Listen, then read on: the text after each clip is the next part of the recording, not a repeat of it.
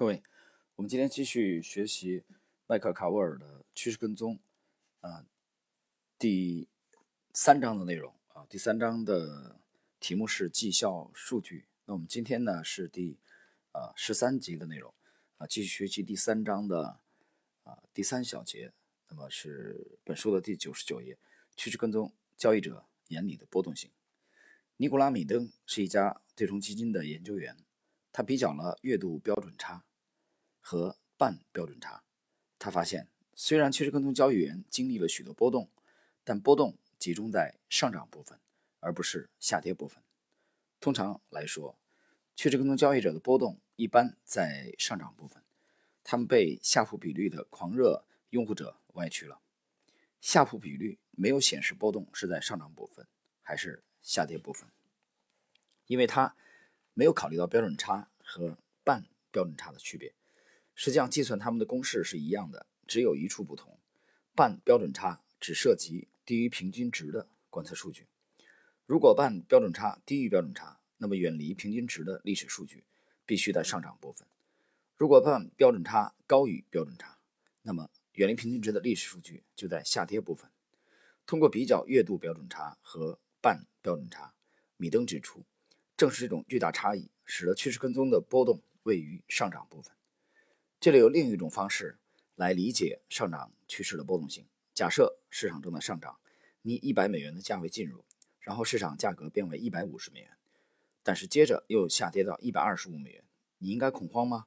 不，因为在从一百美元涨到一百五十美元，又降回一百二十五美元之后，市场有可能会急速飙升到一百七十五美元。这就是趋势跟踪的波动性。你一百美元的价位进入。然后价格达到一百五十美元，但当价格回落到一百二十五美元时，你为什么会感觉不好呢？你仍然能赚二十五美元，不是吗？有太多的投资者试图控制或约束收益向前移动，从而束缚了自己。每个人都希望的交易是以一百美元的价位进入，到年底时达到一百二十美元，第二年年底达到一百四十美元，然后第三年年底达到一百六十美元，第四年年底达到一百美元。一百八十美元，这样一直涨下去。可现实世界不是那么运转的。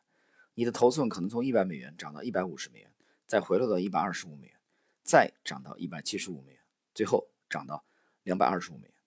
与传统的股票指数啊，犹如标准普尔相比，趋势跟踪交易者具有更大的上涨趋势波动性和更小的下跌趋势波动性。这是因为他们会快速退出亏损的交易，从而阻止更大的损失。另一方面，即使存在上涨波动性，趋势跟踪交易者也会与有利可图的趋势长期相伴。趋势跟踪交易者表现出色时，他们的利润会来得又急又快，因而上涨波动性较大。格雷厄姆资本管理公司的总裁迈克尔·鲁勒补充说：“趋势跟踪交易者通过正确的瞄准市场的方向，使投资组合的成本最小化，从而获得绝对收益。所以，虽然趋势跟踪有时被认为是买入波动，趋势跟踪交易者技术上并没有交易波动性，尽管他们常常受益于它。最优秀的趋势跟踪交易者常常是高波动性的交易者，高回报伴随着高波动性。如果你坚持受价格驱动，并用一套精确的法则对时机做出反应，那就没有必要念念不忘维持已有收益或设计新方法来降低波动性。于是，真正的问题就不是怎样减少波动性。而是如何通过适当的投资规模或资金管理来驾驭波动性。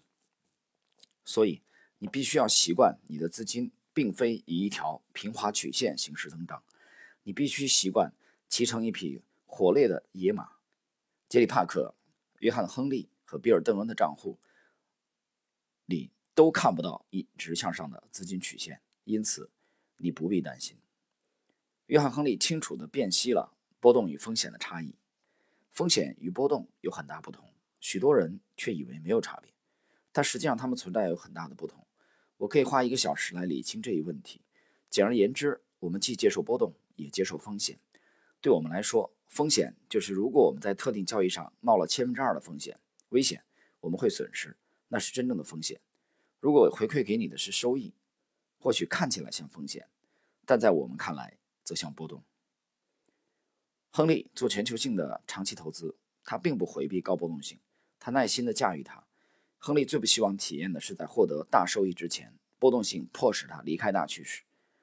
迪奈什·德赛是二十世纪八十年代一位趋势跟踪交易者，目前已退休。他说自己对波动情有独钟。德赛心里清楚，他的利润来源是跟对市场的变化。呃，这里我得解释一下啊，这一段其实描写的非常的务实，而且很传神。呃，作者刚才打了一个这个比方，其实生活中很多的投资者啊，或者又一投业余投资者啊，他们过于一厢情愿的。希望市场啊，用他们这个呃理解的那个方式来运行啊，比如说作者刚才这个啊讲的啊，创新高就是不断的创新高啊，没有回落几乎，这在现实生活中根本不可能发生。所以那这个时候呢，夏普比率啊啊，从这个里面推出推导出来的一些模型啊，这个会恐惧啊这种高波动性。那真正的趋势跟踪交易者，他并不忌讳波动性，其实没有大的波动性。啊，你也很难有大的利润，啊，就这么简单。所以我觉得这里边不能太机械。同时呢，呃，你去仔细研究趋势跟踪交易者的风格，他们并不是啊这个以事先的预测为主，他就既然是跟踪，啊，还是主导权在趋势手中，他们只是通过这个呃曲线啊，通过交易纪律啊来约束自己的仓位，然后跟踪这个盈利的趋势而已。所以并不事先假设市场将会用哪种方式来上涨，啊，这一点其实非常关键啊，大家实际操作中要注意。好，我们继续。高波动性这一引擎驱动了趋势跟踪的惊人收益，但是怀疑者错误的认为高波动性起到负面作用。例如，二零零一年五月的管账管理账户报告中，有一位管理着约十五亿美元资金的基金经理拒绝相信趋势跟踪，他说。我对趋势跟踪持保留态度的最大原因，是他对技术分析过于依赖。交易顾问们似乎真的获利了，但由于他们很少结合经济数据，只是追赶价格趋势，甚至趋势反转。这种粗放型方法的最终结果是低于平均标准的风险回报率。另一名基金经理说：“既然我能在棒球大联盟中雇到球员，我为什么还要把钱给一个 AA 级的球员呢？”有谁看过比尔·邓恩和约翰·亨利的绝对绩效后？会说他们只是 A 级的棒球手。如果你不属于非理性恐惧波动的大多数人，你会意识到波动的真正意义。趋势跟踪交易者詹森·拉塞尔是埃德斯科塔的学生，也是拉塞尔资本管理公司的总裁。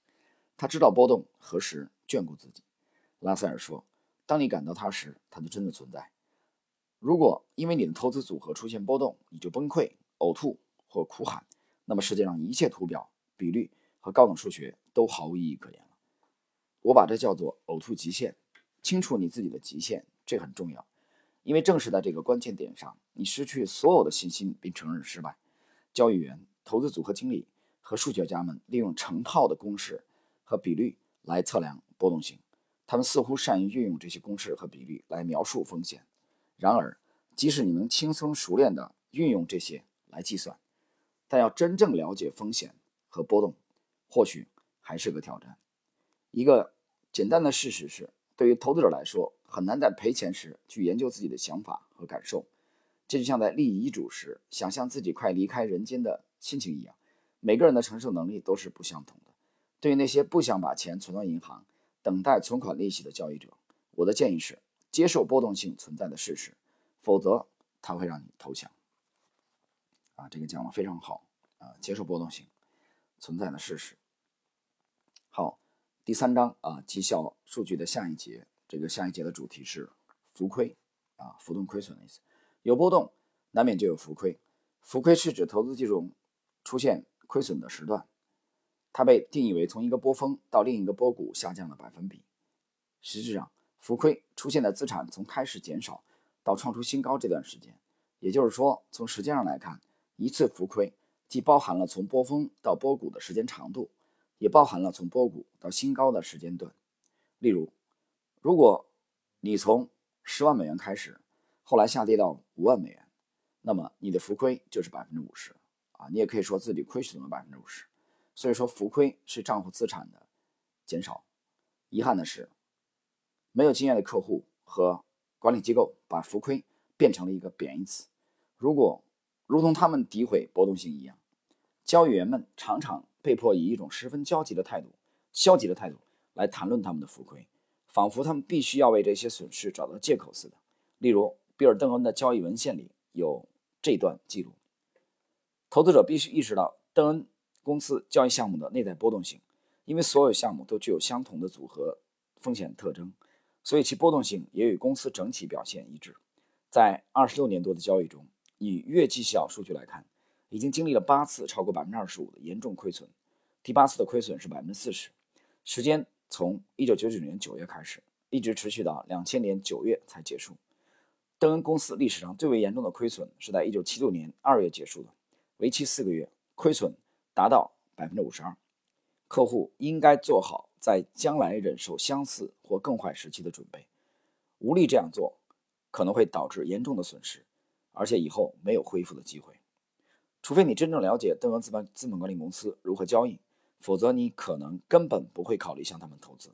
即使从绝对收益来看，他们二十八年的成绩十分引人注目。呃，观察一下邓恩公司的浮亏历史，想象波峰之间的波谷填满了水。首先，把一张纸片放在这张图表的上方，然后慢慢把纸片移向右边。让图表表露出来，啊，显露出来。假设你在这个基金上投入了很大一笔钱，当你移动纸片的时候，会是什么感觉？你能在水下坚持多久？你能潜入水中多深？你是否会拿出计算器计算你要把钱存在银行会赚多少钱？你是否算出你损失的金额足以度一段时期的假期，足以购买汽车、房子、城堡，甚至解决一个小国家的饥荒？在精明的投资者眼里，邓恩公司的浮亏图是完全可以接受的，因为有长期的绝对收益。但是要接受这些数字，显然不那么容易。讨论浮亏和趋势跟踪，必然要涉及恢复过程。从历史上看，趋势跟踪交易者在浮亏恢复期间，很快把钱赚了回来。然而，我们一定不能忽视先赔后赚的数学公式。假设你从一百美元开始，价格下跌到五十美元，你现在有百分之五十的浮亏。你必须赚多少钱才能回到不亏本的状态呢？百分之百，没错。如果你下跌百分之五十，你需要赚到百分之一百才能保持不亏本。注意，当你的下跌幅度增加时，恢复到盈亏平衡点的百分比需要增加的更高。趋势跟踪交易者与这个表格天天相伴，他们在脑中用这些数字设计交易策略。遗憾的是，投资界用这些数字对。趋势跟踪做了不完全和不公平的评价。温顿资本管理公司的大卫·哈丁提出了他的观点：在期货管理行业，绩效记录和策略风险性的一个关键衡量标准就是浮亏。浮亏衡量了资产净值从历史性的高点测量净资产值的减少。在商品期货交易委员会的强制性报告规定下，期货管理顾问有义务在绩效记录中披露他们从波峰到波谷的最严重下跌。作为历史绩效的一种描述，浮亏有一个重要的积极属性，它涉及客观存在的事实。就这一点而言，它没有波动性之类的概念那么抽象。它表示你亏损的数量。换句话说，它测量投资者因为过去投资于这个管理者而蒙受的损失大小。期货经理最严重的历史浮亏会像红字那样伴随他们一生。啊，这里边作者啊罗列了一个表格，我觉得有必要介绍给各位啊，这个非常实用。呃，其实，在股票交易中啊，这个表格我们也经常的用到。我们来看一下，就是呃本书的第一百零四页图表三点三，跌幅的恢复对照表。最大亏损幅度是百分之五的时候啊，那么你这个标的需要上涨百分之五点三才能恢复这个原有的收益。如果最大亏损幅度达到百分之十，那你这个标的要上涨百分之十一点一才能恢复。如果最大亏损幅度达到百分之十五啊，那你的标的要上涨百分之十七点六才能恢复。下跌幅度达到百分之二十啊，必须要上涨百分之二十五才能恢复。下跌幅度达到百分之二十五，你要再上涨百分之三十三点三三才能恢复。下跌达到百分之三十，那么要上涨百分之四十二点九。下跌幅度达到百分之四十啊。必须要上涨百分之六十六点七才能恢复到原来，啊，下跌百分之六十要。上涨百分之一百五才能恢复；下跌百分之七十要上涨百分之两百三十三；下跌百分之八十要上涨百分之四百；下跌百分之九十要上涨百分之九百。好，我们继续。亨利的历史恢复记录用数字支持了我们的观点。不可避免的是，你的交易不能消除灾难性的风险，更不用说下跌了。但你可以用趋势跟踪技术控制浮亏。有趣的是，很少有人考虑浮亏的另一种观点。如果你看看趋势跟踪的绩效数据，如比尔·邓恩的历史记录，你会不由自主地注意到，有时候成为资本邓恩资本管理公司的投资者，比成为其他公司的投资者要好得多。比尔·邓恩的精明客户会观察到邓恩资本管理公司的绩效图，并在这家基金经历浮亏时大笔买入。为什么？因为如果比尔·邓恩下降了百分之三十，那么你分析他以往的绩效数据就会知道，他从下跌恢复过来常常十分迅速，让人印象深刻。所以，为什么不在便宜的时候买入呢？这种做法一般叫做资金曲线交易啊。这里我必须说明一下啊，这两天有时间呢，我给大家分享一篇文章啊，是我这两天刚刚读到的。呃，其实这篇文章的初衷呢，是在前天这个。有这个欧洲啊传奇的教练率领的利物浦队，呃夺得了欧冠啊。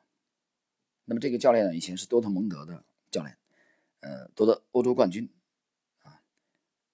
那么欧冠的这个冠军杯啊所引起的，所以这篇文章呢，实际上是和利物浦的这个俱乐部的啊老板这个投资啊有关联的啊。我我读了以后觉得非常有趣。啊，这两天如果有时间跟大家分享一下这个文章，这里边其实就涉及到他讲的刚才我们讲的这个资金曲线交易的问题。好，我们继续。汤姆巴索说：“我还没碰到过哪个交易员说他不会趁自己的项目下跌时买入，尤其是系统性交易员。但是投资者似乎没有加仓。尽管在交易员看来似乎有最充分的理由这样做，投资者为什么不在下跌时投资？我认为这个问题的答案在于下跌时买入的投资心理。”人类大脑能够轻易地将三个月的负收益，啊，推为按这种亏损速度，过不了多久就会亏损百分之五十甚至全部。他们只看见了不好的一面，认为行情会继续下跌，而没有想到这是一个进场赚钱的好机会。趋势跟踪交易者不仅告诉客户在浮亏期间买入他们的基金，他们也用自己的资金买入。我们了解到，顶级趋势跟踪交易商的雇员们在基金下跌时趁机买进，因为他们知道即将发生什么事情。这也显示出他们对，这也显示出啊，他们对基金啊这个盈利的啊这个能力啊恢复的这个能力啊有相当的信心。好了，朋友们啊，今天由于这个时间关系呢，啊，我们在对第三章啊绩效数据的学习，今天我们学习了两个小节，分别是啊这个波动性和浮亏啊，在下一集。我们将继续学习本章的啊后续内容，谢。